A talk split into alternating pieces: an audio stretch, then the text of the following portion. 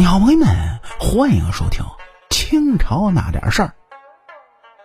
今天这期故事呢，咱们来讲这么件事儿：说为什么这大清朝没有要求道士剃发易服呢？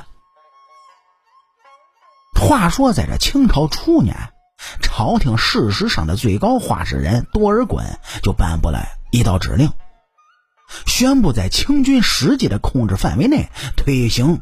剃发易服制度，之所以咱们说是清军实际的占领区，意思是说当时的南明朝廷还在，所以清朝呢还并没有完成大统一的事业。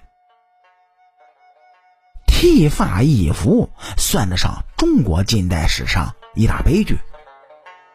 同时啊，因为剃发易服呢，也引起了一系列的血腥事件发生。您就比方说，江南很多的地区因为反对剃发易服而遭遇到清军的杀戮，甚至当时有着“留头不留发，留发不留头”的说法。剃发易服呢，也被视为清初最为典型的暴政之一。但是道士的服饰却没有受到剃发易服的政策影响，那么这其中的原因又是什么呢？其实啊，清朝的剃发易服，从某个角度来说，那算得上是史无前例的。当然，胁迫汉人改胡人发型的案例，在之前的历史上也发生过。这典型的呢，就是北宋时期，西夏李元昊宣布称帝，而李元昊称帝之后，宣布要求西夏全境的汉人一律留着西夏人的发型，穿西夏的服装。而李元昊呢，只给了三天时间，如果三天之后还不留西夏头型和服饰的，一律处斩。不过，西夏的剃发易服和清朝的剃发易服它有所不同，因为这西夏它毕竟是个小国，人口呢也少，而清朝当时的占领区至少有明朝一半以上的面积，而且人口众多。所以，如此体量的剃发易服，那在中国历史上算是史无前例的。那么说，清政府为什么这么做呢？哎，这里面还有多尔衮的一点如意小算盘。您各位都知道，清军入关之后，因为大顺朝的不成体系，加之南明的崩溃，因此这清军入关可谓是势如破竹。当时在南明地盘上最能打的武将，其实啊，并不是南明军，而是各地士绅组织的地主武装。不过，在清军的进攻下，很多地主武装虽然也是英勇的抵抗，但最终还是被清军剿灭了。但是多尔衮也清楚一个问题，那就是清朝虽然入关，虽然暂时取得军事方面的胜利。但是清军这个胜利，他能维持多久呢？那还是个未知数。因此，清朝需要考虑一个万全之策，预防清朝成为元朝第二。事实上，这清朝和元朝也不一样。元朝对中国文化了解不多，治国方面呢也不采用儒家的模式，而大清则不同。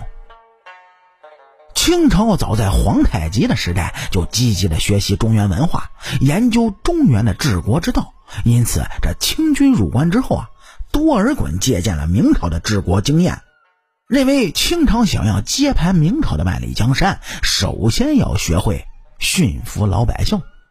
那么，如何驯服老百姓呢？哎，这剃发易服无疑就是一个好主意。要求清朝占领区的百姓剃发易服，可以第一时间筛选出不愿意臣服的群体。同时呢，剃发易服的过程，那也是清朝朝廷对中原百姓驯服的过程。事实上呢，后来的历史表明，多尔衮这个策略是成功的。而清朝之所以对僧道群体网开一面，没有要求僧道群体也跟着剃发易服，很大程度是因为清朝统治者意识到治理国家呢，你光靠军队那是不行的，哎，他还得依靠什么软实力，比如儒家思想以及宗教的工具。所以，对于僧道这个群体，清朝十分的重视，并且清朝也知道，只要驯服宗教群体的首脑。自然而然的就可以将其转化成为维持统治的力量。